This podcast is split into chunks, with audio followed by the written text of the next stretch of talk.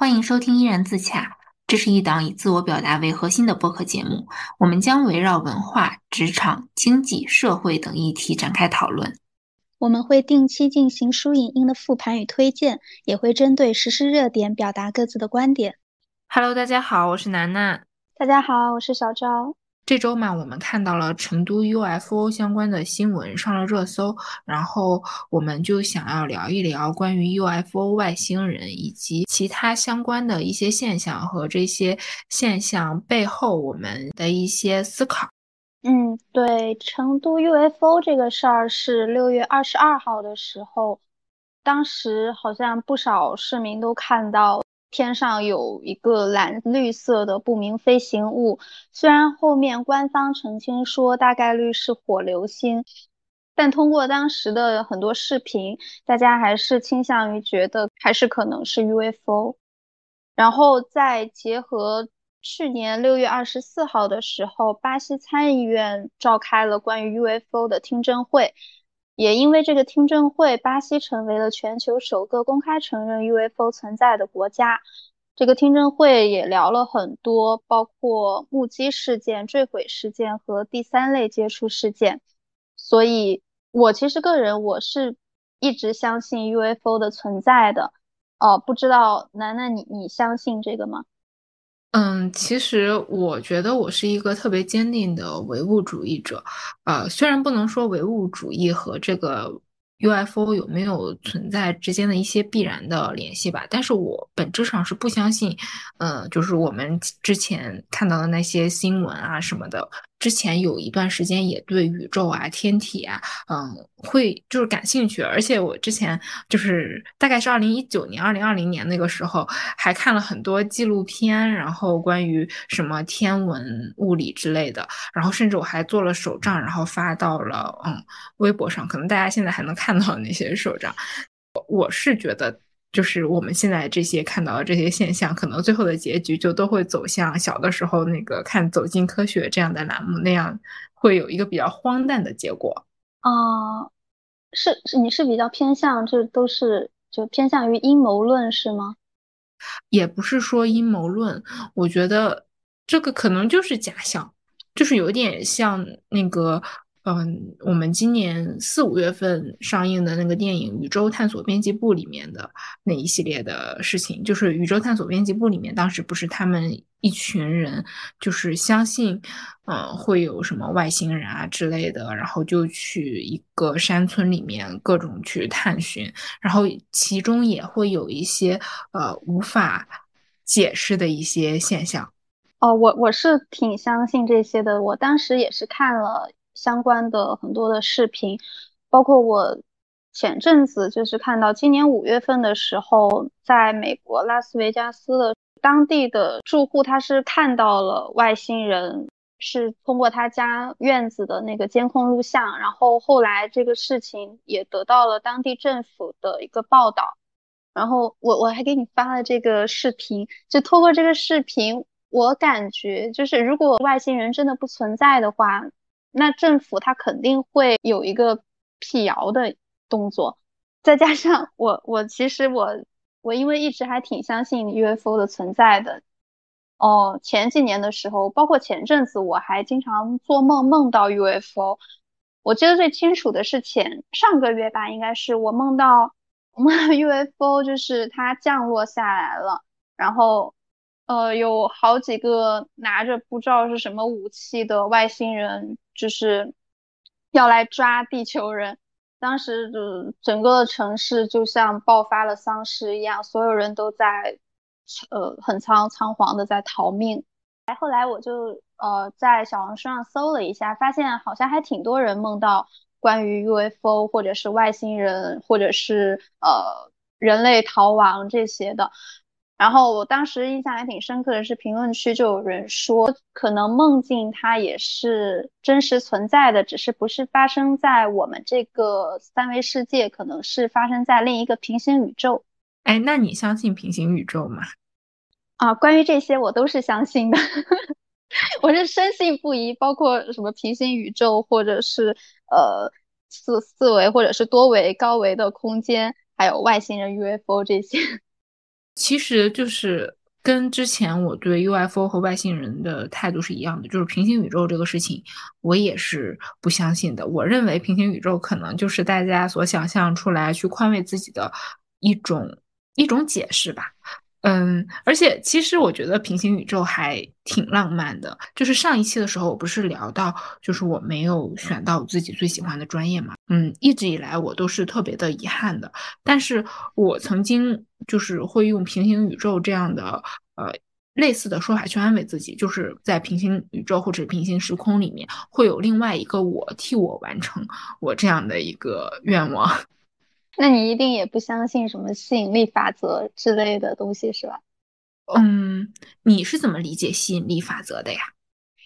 嗯，按理说像我这么迷信的人，我应该是还挺相信的。但但其实我之前跟我朋友也讨论过这个吸引力法则，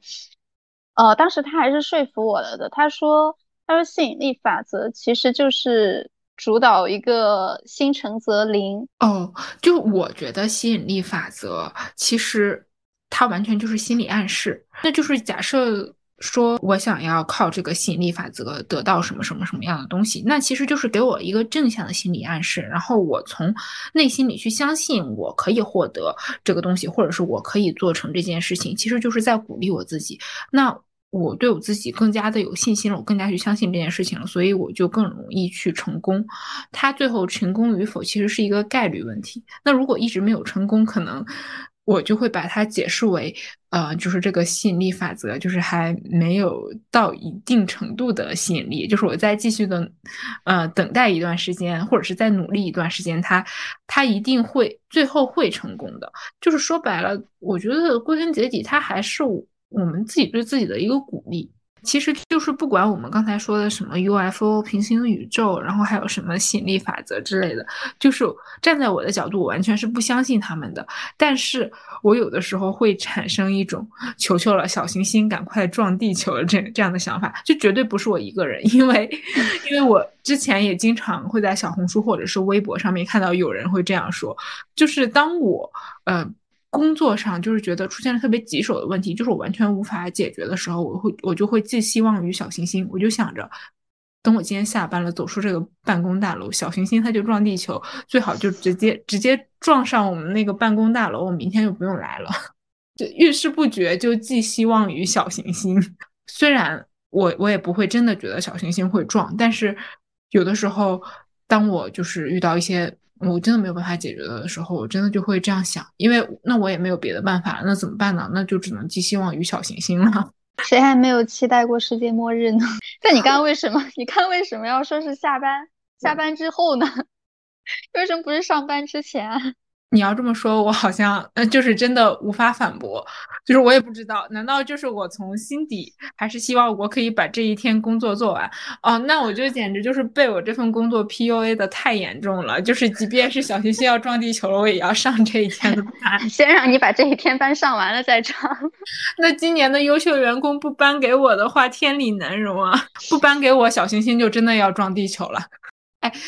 就是，其实你有没有发现，就是我们现当代的这些年轻人，就还蛮信这个的。就是可能前些年会有一点对这方面的一些东西嗤之以鼻，然后就是尤其我感觉是从今年开始，就是发现年轻人就逐渐的开始就是有信这些东西了。不是有一句话叫说什么在上班和上学之间选择了上香吗？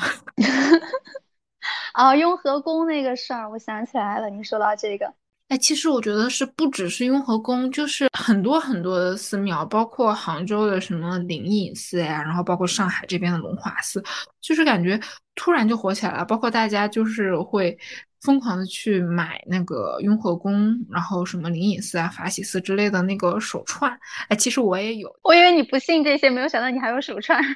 呃其实我是很喜欢往手上戴一些东西，就戴一些首饰啊什么的。然后当时因为我室友他在北京上班嘛，嗯，他就是翘了班去雍和宫排队，然后去给我请这个手串。其实我当我知道这个消息的时候，其实我有一点害怕，因为我之前在 小红书上面刷到有人说求了那个事业手串之后确实很灵，就是求完之后戴上天天加班。我在想，他该不会真的去给我求事业了吧？果然懂我，他没有求事业，他求是健康。他就知道我这个人就是对事业一点追求都没有。然后我跟他说，其实没有必要求事业，他可以直接给我求财，因为求事业。最后的结果不就是想要发财吗？那为什么不一步到位直接求财呢？你说的好有道理哦，以后我也去求财。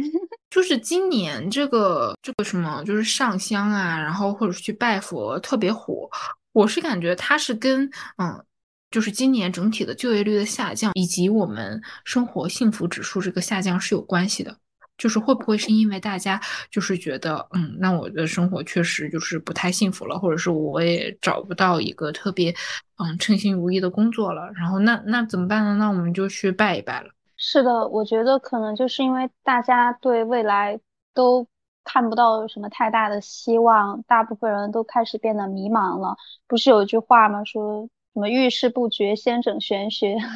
我现在也开始整玄学了，以前我还没有。特别迷信到要去寺庙或者是呃算算卦算命这些，可能现在也是不知道是到年纪了还是这个时时代变了。前些年的时候，我完完全全没有感受到就是这样的浪潮，就是包括以前去旅游，嗯，可能就是我去寺庙就完完全全是陪家里面人去的，但是现在。就会看到社交媒体上很多，就是去寺庙的，现在都是年轻人，就是二十几岁的，然后大家就是去去寺庙，然后烧香啊，然后去买，比如说像什么手串呀、什么那个玉手啊之类的这些东西。哦，是我前阵子就是看到是上热搜了吧？还好像年轻人基本上去的还是求事业的很多，姻缘那一块好像 求的人越来越少了，可能大家现在都是一心想搞钱嘛。哎，不是也有那句话吗？叫什么“财神庙前长跪不起”？哎，其实这这也是这也是我的状态，因为就是我上个月还上上个月在无锡出差的时候，我去了一趟南禅寺，然后我回来我还跟蒙哥说，然后然后蒙哥说你就是一个打工的，你也不是做生意的，你你求财，你你赚的不还是那些死工资吗？我说我说我不管，连我这么一个呃特别唯物主义的人，然后我也会就是会。寄希望于这些，然后我就觉得那心诚则灵，吸引力法则用到用到去寺庙这个这一块了是吗？嗯，对，但但其实我我去我去的时候，其实我许的第一个愿望就还是希望健康和平安。就是虽然虽然我我也很希望我可以发大财，但是我并不寄希望于就是有什么天上掉馅饼这样的事情，就是我还是更希望。嗯，把健康和平安放在第一位的，因为毕竟是经历了过去三年的那些事情，我觉得健康和平安对我来说还是最重要的。哎，你刚刚不是也说到玄学吗？然后之前我们两个讨论的时候，不是也说最近好像玄学还还挺火的这个话题，玄学是不是就是未被证实的科学？而且之前我也有听说，就是说算命、心理咨询其实。他们是同行，是那句话不是说算命是更适合中国宝宝的心理咨询吗？我当时看到这句话笑死了。哎，其实也不无道理，因为其实他们他们都是就是通过聊天这样的形式，然后去解决人们心理的问题。就是有人说，那那你说一个二三十岁的人过来找算命先生，那算的都是什么？大概他们想要问的什么样的问题？他们期望得到一个怎么样的结果？其实就是，虽然我不是算命先生，但是我也知道他们大概想要的是什么。然后再加上他们那些算命先生又比较会聊天，所以可能就是很多人算出来了之后就觉得啊，这个大师说的真的是太对了。哦，就是前阵子我朋友还刚去找了个大师算命，他当时好像是遇到了什么事儿，然后就想不清楚，就不知道该怎么办，然后就去找大师算命。后来我就问他，我说。我说你平时之前也没见你去算，怎么这次开始算命了？他就说，嗯，就是现在就是发现有些事情想不清楚，还是得听听别人怎么说。可能我觉得现在大部分年轻人开始信这些，就是主要还是因为对未来没有确定的一个方向，所以还是希望通过这些玄学上的东西，能够给自己，嗯，稍微提供一些大概的框架或者说是方向，来让自己的心定一点。哎，我感觉这个就有点像，就是看每天自己的星座运势这种，是不是也是有一点类似于这样的心态？因为我是不太会看这个的，我觉得我今天的运势跟这些东西一点关系都没有，甚至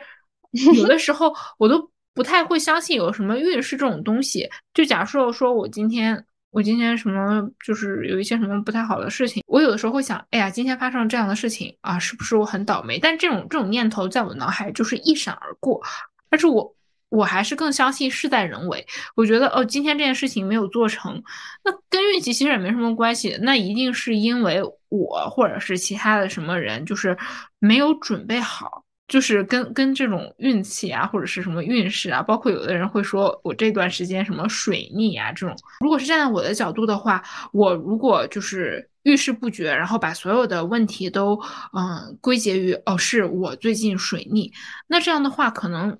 那我就永远都做不成什么事情。我把所有的事情的失败都归结于是外部因素，那这样的话我永远都不会反思我自己，或者是永远我都不会去。嗯，思考一些解决方案，那我也就没有办法做成事情了。嗯，我是前几年的时候，我会经常看星座方面的东西，然后偶尔也会看一看每周的星座运势。但是对我来说的话，我看每周的星座运势是能够是想要给自己嗯心里打个底，就是呃大概。知道我这周会运气更好，还是会可能遇到一些坎坷之类的？就我觉得这这些运势都是，嗯，作为对将来短暂的一个将来的一个预测，来让自己能够有充足的准备去应对，而不是在事情发生之后把它作为一个抱怨的借口。哦，是的，是的，而且我感觉就是，比如说，嗯。星座呀，包括什么十二生肖之类的，好像就 都是嗯，十二生肖听着感觉好像年纪 啊，对，但是以前不是也会也会说什么生肖什么六合啊之类的，反正我我是都不怎么信这些东西的，嗯，我感觉这些反正站在我的角度都是一些蛮唯心主义的，而且就比如说。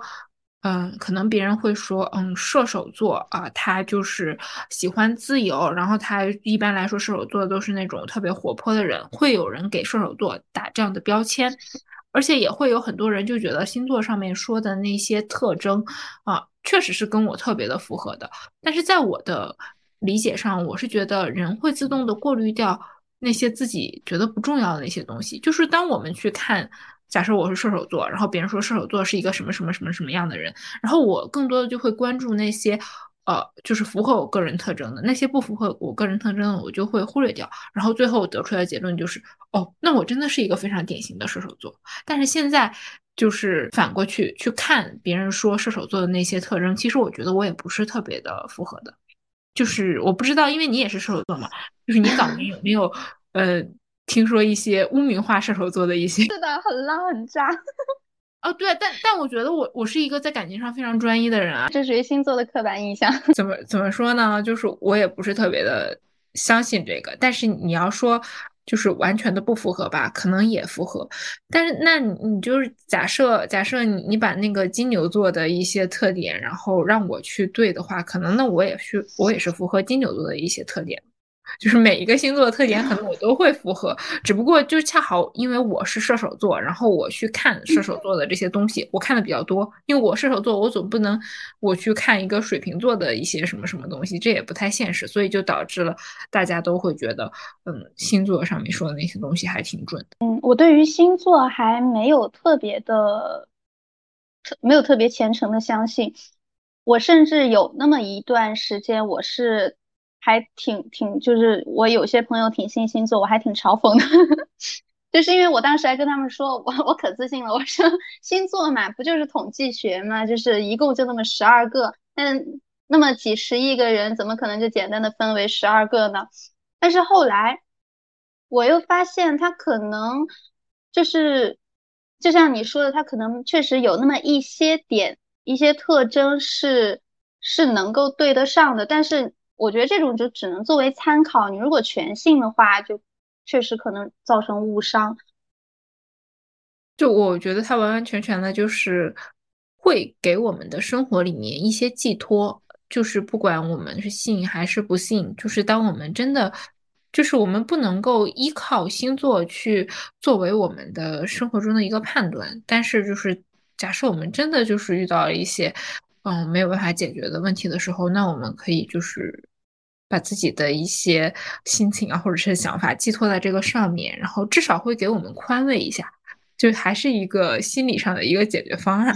其实我觉得星座是前些年大家会比较相信的一些东西，而且包括，嗯，就是一开始的时候，我确实是只只是知道，就是根据。月份，然后来划分星座，这样嘛？但是后后面还知道，就是除了我们这个广义上的这个太阳星座之外，就还有什么上升星座呀、月亮星座这些。但感觉这些都是前些年大家会聊的比较多的啊。是的，是的，我刚刚这样说，我是今年才知道我的上升星座和月亮星座是什么，没有想到已经是前几年了。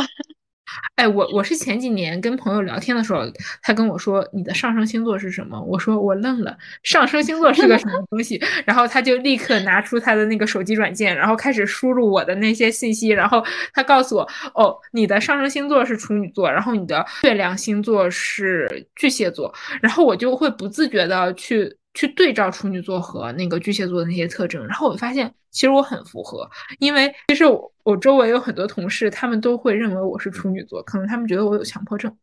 就是强迫症，然后完美主义，这确实是有这样的一些。倾向的，但是我觉得那那就是这样的，就是当别人说你可能符合哪些星座的一些特征，你自己一去对，你就发现，哎，确实是这样的。我觉得还是一些心理暗示给我们的一个结果。那假设别人说我的上升星座是水瓶座，我一对，然后我发现，哎，好像也挺对的啊。那聊回那个 MBTI，因为我们两个 MBTI 也是一样，至少是现阶段我们两个 MBTI 是一样的。你对 MBTI 你是怎么看的？这个我觉得它比星座要靠谱一点，因为它至少它是它是一个心理学上的东西，虽然也不是非常严肃的心理学知识，但是啊，它至少能够通过这几个象限、这几个符号来比较快速，虽然没有太准确，但是会比较快速的判断出你一个人的性格，还有你。看待事物的方式，就比如说我和你都是 INTJ，那 I 就代表我们是哎那应该不是内向，内倾对是内倾，对就好像比如说我们的充电方式和 E 人的不同，就是我们更喜欢独处，独处是能够给我们带来放松的。S 和 N 的区别就是 N 好像是偏想象力比较多一点，S 就是会更实际一点。你之前不是说你是 S 吗？是小护士还是什么？对，是的，我原先是 ISFJ，但是我觉得，因为我我看过我就是测的那个比例嘛，就是其实就像 INTJ 和 INTJ 之间也是有很大的差别的。其实我那个 SN，然后和 FT 那两个维度，其实都是非常接近百分之五十的。但是可能我现阶段它就是更偏向于 N 和 T 一点，就 N 和 T 这边都是百分之六十多这样，就是可能我是没有一个特别明显的倾向，但我觉得我确实是一个思维会有一点跳跃的那种人。你居然还看了百分比，我都没有来得及看，我只记得我是 I 那一块是百分之百，其他的我就没有没有细看了。哦，我是 I 和 J 的比例都非常高，我 I 大概是百分之八十多，然后我的 J 是百分之九十多。我之前不是人格也有变化嘛，但是我的 I N 这两个是从来没有变过的。然后再继续说，好像它后面是什么来着？呃，F 和 T，F 就是它同理心会强一些，共情能力会强一些。T 的话就是俗话说就会比较冷冷血、冷冷淡、冷漠一些，就是事不关己高高挂起那种人。是的。然后最后一个呃。P 和 J，P 就是会有一些拖延症，然后会比较喜欢随心一点。就最大一个特征是他们的办公桌永远都看起来非常的杂乱。啊 但是 J 的话就是会很喜欢做日程表，我之前真的最，我之前其实是 INFP 嘛，后来变成了 J，就是我发现那段时间我忽然开始迷恋上了写写计划本，写每个每个月他那三十天，我每天都要做些什么。我发现做了这个这个之后会给我带来很多的安全感，会让我对每天的生活也至少有一定的规划。然后从那个时候开始，我意识到我好像人格发生了一点点的变化。啊，就你刚刚不是说到 F 和 T 的区别嘛？因为我原先测 MBTI 的时候，我是更偏向于 F 人格，然后现在更偏向于 T 人格。其实我是能够感受到我的这个变化的，就我感觉也是职场和工作对我的毒打。就是原先我可能是一个共情能力特别强，然后很在意别人对我的看法的这种人，然后就这样就就导致我在工作上。还挺痛苦的，就是我我在遇到事情的时候，就是我总会考虑那别人就是怎么想我做这件事情，然后那我应该怎么做，就是能够让别人对我满意。然后后来就是也是经历了特别痛苦的一个阶段，然后我后来就想通了。就其实，尤其是在同事之间的这种关系和就是我跟上级之间的这种关系，其实感觉相处的久了，大家就也只是普普通通的在工作上面的关系而已，就是我们之间的连接并不会延伸到生活当中。然后我渐渐的就想通了，那他怎么想我也无所谓啊。其实可能在他心里，他也是这样觉得，就是工作就是工作，他们也想早一点把这样的事情了结掉。然后我就渐渐的没有那么在乎了。就其实也不是说我这个人共情能力变差了或者怎么样，当然我在生活当中还是会去共情我的朋友和家人的，但是在工作当中，我真的就会呈现一种事不关己高高挂起的这样的一个状态。我觉得这也蛮好的，就是我会感觉就肉眼可见的我在生活上面的状态也变得更好了，我也不会把工作当中那些糟糕的事情带到我生活当中了。至少我觉得这一点对我来说是一个。特别好的一个改变，然后就是因为其实 MBTI 从去年到现在也火了蛮长一段时间的，然后最近我们两个其实都有在小红书上面刷到，就是武志红老师的那个心理测试，好多个维度吧，就是给你的那个各种心理问题的那个倾向去打分，然后我当时测试的结果应该是九十五分，就还挺高的，我还没有想到 哦。我我真的没有想到我竟然有九十五分，因为有的时候我觉得我我是不是会有一些心理的问题啊什么的。它这个心理测试其实是嗯偏向于人格的一些测试，九十五分 确实已经非常高了。我还让我很多朋友他们都测了一下，目前还没有人超过你。我朋友最低分十十九分，但是被我们嘲笑了好久。他其实平时看起来就是也挺外向的，然后。嗯，就是人缘也挺好的，但是我跟他因为认识时间还挺长的嘛，有也有好几年了，所以我当时让他做这个测试的时候，我就已经大概猜到了他应该分数肯定不会比我高，甚至还有很有可能会比我低。就是他这个测试，它维度，比如说会有一些，我就记得有什么边缘型人格，还有抑郁型人格，还有反社会人格和分裂型，还有还有什么来着？哦，对，还有强迫性。我当时你给我你给我印象最深刻的是 九十五分，然后 然后你的那些分数都都挺低的，而且还挺挺平均的，是吗？嗯，就是人格风险，你说的是人格风险的那几个那几个维度嘛？它一共是有嗯十二个人格风险，然后它大概就分为偏执、抑郁。被动攻击、强迫、依赖、回避、反社会、边缘、自恋、表演、分裂是又分为了分裂型和分裂样，这个我有点没太搞明白。然后我整体来说就是没有一个什么特别高的人格风险，但是就是我的那个自恋型和强迫型就是都是五十分左右，还有一个是分裂型是五十分左右，但是我的分裂样的那个。分数特别低，然后我大概看了一下我的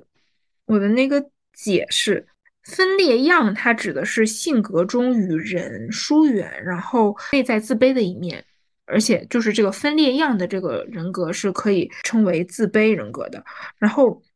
分裂型人格是会有一些比较特别的表现，比如说有一些特殊的信念，然后会做出来一些跟别人不太一样的事情，就是我不太知道为什么我这。这一项是五十分，因为我觉得我好像就还挺大众的一个人格呀。但是，但是就是说，他说这个自恋型人格，我我还是挺相信他的这个结果的，因为有的时候我，嗯。就虽然是说出来有一点羞耻，也可以 call back 回我们上一期所说到的，就是说我真的很喜欢跟我非常相似的人。我我后来在想，我为什么喜欢，嗯，一些跟我非常相似的人？那可能本质上就是我喜欢我自己。我觉得你还好，你这叫自信。就但是但是我不知道他为什么会把自恋型人格就是划分为一个就是心理风险，其他的这些人格强迫型那就。很明显啦，我就是非常的强迫症且完美主义的这种人。然后最后他会就是对精神风险分为五个维度的一个打分，然后分别是焦虑、神经衰弱、疑病、恐怖感和抑郁。呃，我在这里面的这整个维度都很低，反正就都是个位数。那就看来就是我这个心理还蛮健康的。然后他还他还有一个对心理亚健康的风险进行一个评估，是三个维度的，一个是情绪。调节力，一个是心理承受力，还有一个是安全感。然后这个的话，就是你的分数越低，可能就是你这方面能力就越弱。然后我的安全感就是是接近一百分的，然后我的心理承受力就是也是，反正至少是及格的。但是我的情绪调节力是二十多分，就是我确实是一个情绪调节力有一点差的人物。那我就感觉这个好像还挺准的哈。我我的这个测试结果跟你的完全没有办法相比。我的，你刚刚说的那那什么分裂型、分裂样什么的，我都是九十分以上。然后，但很奇怪的是，我这个图表，它左边左边基本上像什么偏执型、边缘型，还有自恋型、分裂样这些，我都是九十分以上。但是另外一边像什么抑郁啊、强迫、依赖、回避、反社会这些，我基本上都是个位数。我朋友当时看到我这个结果，他说：“他说你还真是一点都不内耗，你完全向外攻击，一点都不向内向内攻击的。”因为我当时看到这个表，我发给你做测试，是因为当时他小红书上那个标题写的是，是不是所有的 INTJ 它的依赖型都只有零点二？然后我就我就 抱着一个我偏要试一试看看，结果发现测出来真的依赖那一块儿我只有零点二分。哎，你你是多少来着？哦，你你让我看一下，我对依赖型的这个完完全全没有没有印象。哦，我也是零点二，天，还真的还还挺准的，就真的一点都不依赖。我我看了一下他这个介绍，其实他是有相关的研究和文献支撑的，就是我我认为他还是蛮可信的，而且他后面不是也就是。是做了很长很长的解释，然后我也没有太多的时间去看，因为我看到我自己那个心理健康指数九十五分，然后我就觉得 真好，我心理健康，然后我就我就我就就是没有什么烦恼了，然后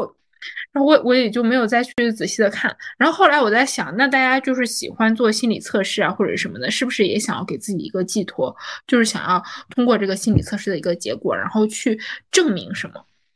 就是证明哦，我心理状态是好或者是不好的。就即便我测出来我的心理状态是不好的，然后就是可能也会有一种如释重负的感觉。你就是比如说，嗯，测出来心理状态不好，那种哦，果然吧，我最近就是呃，就是状态不太好，那是很正常，就测出来不好了，那就慢慢来嘛，会有一个这样的一个想法。对，我觉得可能就是因为大家现在的一个心态就。大致方向是趋近于一个非常不稳定的，所以就需要通过，比如说像星座、MBTI，还有这些心理测试、人格，还有星盘，甚至八字呀这些，就是希望通过这些外在的手段来让我们的不确定性有一些嗯筹码吧，就是让它从一个非常不稳定的状态慢慢趋向于一个确定的状态。哎，就是我们前面不是聊了这么多，其实。就是除了我们什么上香求佛呀、算命啊，然后包括星座，甚至是心理学，其实都是，嗯，从很早以前一直发展到现在的这样的一个东西。嗯，怎么说呢？我们现在就有一种去回溯过去的这样的一个趋势了。那会不会就是因为我们就是对现在甚至是未来的这些生活不抱有任何的？也不能说不抱有任何的期望，就是就是不没有那么多的期望了，然后我们才会把自己的一些想法，然后一些心情什么，或者是甚至是把我们的未来寄托到这这些东西上面呀。我觉得是的，哎，但其实我感觉咱们小的时候不是这样的，就是包括我觉得你你肯定小学一二年级的时候也会就是写过这样的命命题作文，就是说什么二十年以后，二十年以后我们出门就不需要带钱包了，就是虽然不见面，但是我们也可以看到对方了。就是其实我现在去想想，我当时写的那些作文，现在其实就是当时说的二十年以后了。就小的时候好像是对现在这些是充满期待的。就小的时候我会想，啊，以后就出门连钱包都不用带了，这这岂不是就很方便的一件事情吗？但现在好像似乎已经达到了，嗯，那个时候所说的这个充满希望、充满期待的未来。但是好像我们真的没有小的时候那样快乐了。嗯，是是的。也也有一种可能，可能是我们现在，比如说不用带钱包出门了，是因为我们已经习惯了可以，嗯，手机支付也可以远程视频，所以我们对幸福的一个阈值提升了，可能我们就会想，比如说现在 AI 更发达了，我们就会把希望寄托在一个更高的层次上。哎，但是我是感觉。就是因为我们小的时候不是也会有这样的嗯命题作文嘛，就是说什么科技是一把双刃剑。但是我是感觉就是这个 AI 它的到来真的会让我感受到科技是一把双刃剑。这两年 AI 它是那种越来越火的这样的一个趋势嘛，嗯，可能就是很多人的工作它是真的是被这种自动化或者是人工智能这样的东西取代掉了，就是比较明显的就是翻译，因为。也是前几天我看到是哪个律所是君和是吧？他们对取消掉了类似于翻译的这样的一个事业部，然后就是把这些之前从事翻译的这些人可以让他们去做什么律师助理之类的。因为语言就是除了我们现在新生的一些网络用语之外，其实它是非常固定的，一些就是它的语法呀什么的都是非常固定的。就是按照现在 AI 的这样的迅猛的这个趋势的话，其实完完全全的就可以实现，就是同声传译。我记得当在我考大学的时候，同声传译还是非常吃香的一个职业。就即便是那个时候那么热门的一个专业，然后现在好像也会就是有一点受影响的。嗯，因为我我第一个研究生就是学的是这个翻译嘛，当时。当时应该是一九年，一八一九年的时候，我们当时呃也讨论过，就甚至当时我们老师就问我们说，你们怎么看待 AI 会不会在未来取代翻译这个行业的这个问题？然后后来我们讨论的结果就是，我们是承认 AI 会取代大部分的笔译和口译工作的，包括你刚刚说的同声传译。但是我觉得 AI 它现在。至少目前为止，它最欠缺的就是它不具备人类的情感。如果只是普通的，像比如说会议内容比较严肃的，或者是它有一定规则的这些东西，它确实 AI 是可以比较准确的翻译出来的。但是，一旦涉及到呃人类才具备的独特的一些具体情感的话，我觉得 AI 目前它是没有办法战胜的。像之前不是那个。ChatGPT 它出来的时候，我 我试用的时候，我不是就跟他想着聊聊天儿，我就玩一玩，我就我就问了他一些问题。当时他这么回我，他说他说我只是一个没有感情的机器人，你问的这些问题超出了我的超出了我的回答范围。哎，就是说到 ChatGPT，其实前两天我也有跟你提过嘛，就是我。我其实这两天就是还挺沉迷于这个 ChatGPT 的，因为我是想要让它替我工作，就是比如说写一些什么会议纪要啊，或者是就是比如说我们我们这边就是写一个什么报告啊之类的，因为它都是一些非常模式化的，甚至是。在我这儿，他就是有一点需要那些废话文学来给我撑撑场面、充充字数的这种话，因为我觉得我我去想这些话是特别浪费时间的，而且我我想了，我想这些话目的就是为了完成这个可能都没有什么人去看的这个东西，我只需要有一些看似非常合理、非常高大上的一些东西在那里去堆砌，然后我就去设一下 Chat GPT 嘛，我发现真的是还挺有用的。就是我让他去写会议纪要，然后我先跟他就是输入了一些我我们这场会议的一些关键词，然后我跟他说，请你生成一个会议纪要，然后我看一下他他给我生成的这些东西，我会跟他说，啊，你能不能就是说的再具体一些或者怎么怎么样？然后我拿到这些东西，当然也不是会直接去用，我会就是根据他给我写的这些东西，然后我自己再根据我自己的理解和就是这这个会议上我们实际上提到的一些内容，就是改一改，就非常的快。就是上周，上周周三，就是端午节之前那一天，那天下午我不是还蛮着急的，就想要赶紧把我这几个会议纪要写完嘛，因为那天下午我要写三个会议纪要，然后我一个小时我就把这些全都搞定了，就是 完全的得益于 Chat GPT。但是后来我就想着，哎，那要不然我们的这个播客名字，就是其实起播客的这个这个 title 也是。嗯，挺绞尽脑汁的一件事情。我在想，哎，你要不然你帮我用 ChatGPT，我我让他去帮我帮我那个取下名字。其实你之前不是也试了吗？很废话文学，就是可能这种需要我们的创意、需要我们的感情，是这些 idea 的那些东西的时候，可能确实就不太适合用 ChatGPT。但是不得不说，ChatGPT 它在处理一些工作的时候是真的厉害。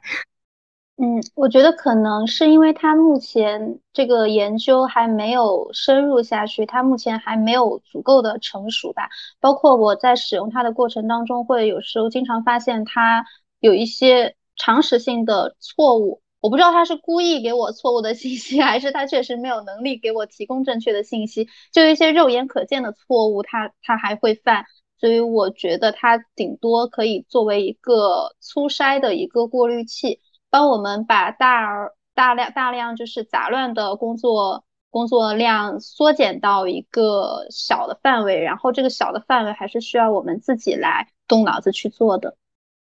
哎，其实我觉得这就是一个去利用 AI 的一个很好的角度，就是把 AI 或者是一些什么自动化或者是智能化的一些东西作为辅助我们生活或者是工作的一个手段，但是我们又不完全的依赖它。嗯，因为之前我也看到有人说，就是大家现在用 AI 让它去画画呀，让它去就是写作呀什么的，其实。就是对于很多人来说，什么唱歌、画画、写作都是他们的乐趣。然后现在 AI 去做这些事情了，然后留给我们人类的都是那些繁杂的工作。就其实这一点，我觉得还蛮唏嘘的。就是可能大家去研究 AI、研究人工智能、研究这些自动化的东西，都是为了解放我们。就比如说什么机器人、扫地机器人，我我们本来就是希望他们。能够把我们从这些繁杂的家务当中去解放出来，去做一些这自己真正感兴趣的东西。但是现在好像这个 AI 的方向就有点跑偏了。我我我觉得不是跑偏了，可能就是像你刚刚说的扫地机器人这些，它就是，呃，这种程度的，它已经能够实现了。所以它他们如果要继续把这种把这个研究继续下去的话，可能就会只能不断的提升它的这个门槛和标准。既然体力方面它可以做到了，那接下来就只能是脑力方面了。就我觉得是一个没有办法阻挡的一个趋势。哦，确实是。那你会有担心某一天我们的工作被人工智能取代这样的 情况吗？如果真的有这一天的话，那我觉得首先 AI 它肯定是已经具备了。大部分甚至已经完全具备人类的情感那这个时候，我第一个 想到的事情应该是，我终于可以和 AI 谈恋爱了，而不是担心它会不会取代我的工作。因为我朋友之前就是啊，这又说到外说回外星人了。我朋友就是他特别相信外星人这个事儿嘛。之前他就跟我说，他说他说你现在急着谈恋爱干嘛呀？等到时候可能再过个几年。外星人真的来统治地球了，给你分派分配一个外星人男友，他可以变化成你所有你想要的样子。我说，那是不是到时候我可以和外星人版的朱一龙谈恋爱了？哎，那你那所以你是不是对 AI 还是持一个比较乐观的态度的？我个人确实，因为我觉得，就算有那一天，比如说真的像大家呃担心的那样，AI。来消灭人类了，那不就是世界末日嘛？我又是一个不太害怕，甚至有些期待世界末日的人，所以我觉得，嗯，我是挺希望，不管是外星人还是 AI 人工智能，他们都能够，呃，以他们的速度来发展吧。因为反正我觉得这些都是不可避免的。既然不可避免的话，那就按照他们想的来咯。其实，在今年三月份的时候，有一封名为“暂停大型人工智能研究”的公开信，是在科技圈传开了的。领头的就是包括马斯克等一千多位政商学界的代表人物，他们就呼吁所有的人工智能实验室都要马上暂停训练比 ChatGPT 4更强大的 AI 系统，然后暂停的时间至少需要六个月。当时很多人就在想，为什么要这么着急的叫停 AI 实验？是不是呃发现了 AI 可能会对人类造成一定的威胁？所以。呃，我觉得目前对于我们普通人来说，我们担心也没有用。我们能做到的，应该就是，呃，先去学习它。就是那那句话怎么说来着？“知己知彼，百战不殆。”就是先学会怎么使用它，才能够知道怎么更好的利用它，最后再想着怎么不被它消灭吧。是 师夷长技以制夷，是吗？是的。哎，但但是其实你你看哦，人工智能完完全全都是由我们人类来创造出来的。一开始去研究人工智能这些人，他的初衷肯定是往好的方向。哎，至少就是以一个非阴谋论的角度来去考虑的话，我觉得他们一开始去创造这些东西，肯定都是希望给我们的生活来带来便利的。然后也是我前些年就在知乎上面看到的一个话题，就是有人说，呃。想象一下这样的一个场景，嗯，那个每天你早八晚五的，嗯，上下班，然后回家之后呢，就做饭，做完饭和家里面人一起吃饭，吃完饭去散步。你觉得这样有烟火气的生活是你所向往的生活吗？然后很多人就是说，他们现在非常非常的向往这样的生活。然后有一个人他就这样回复，他说：“这其实就是我们小时候的生活。”就是小的时候，我们父母的生活就是这样的。然后我现在就在想，其实现在就是 AI，它一方面可能是有一些人失业了，然后另外一方面，它又导致了那些没失业的人的工作的加倍，因为就是会有越来越多的人，他们投入到了研究这些这些什么 AI 啊，什么人工智能啊，自动化的这些。这些领域里面，我就在想，科技的发展，它真的给我们带来了幸福吗？就是它确实是给我们带来了很大很大的便利，就是我们也是这个便利的受益者。但是，我们真的就就变得更加幸福了吗？而且，甚至我感觉，可能现在这些东西的发展会给我们带来一些焦虑。是这你说的这点，我是认可的。但是，我是觉得，可能研究这些。东西的那一部分人，他们在乎的并不是，呃，想让这些科技给人们带来更多的幸福感或者是便利，他们可可能只是单纯的在追求科技的进步。我觉得这也是也是一个没有办法去阻止或者是避免的，因为一个事物它它如果是运动的话，它是肯定会往前发展的，没有说往后退的道理。因为我我学物理嘛，所以就是我我学到的一个概念就是一切事物它都是在运动的，一定都是在变化的。嗯，如果说我们小时候的生活在我们现在看来是非常幸福的，但是它不可能一直都停留在那一个阶段，它是一定要么就是往前发展，要么就是往后倒退。所以我觉得。AI 的出现，乃至乃至它之后的发展，都是我们没有办法去，嗯，去阻止的。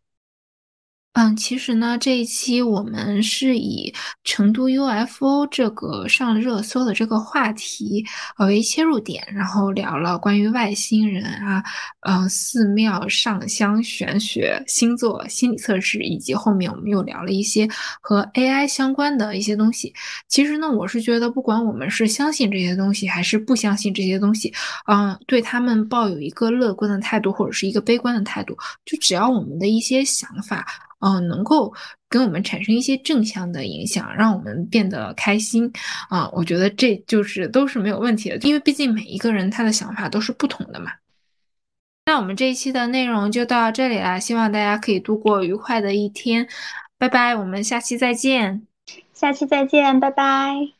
以上就是本期播客的全部内容啦，你可以在小宇宙、苹果播客、喜马拉雅、荔枝。网易云音乐、Spotify 等平台找到我们，下期再见。希望你也可以拥有美好的一天哦。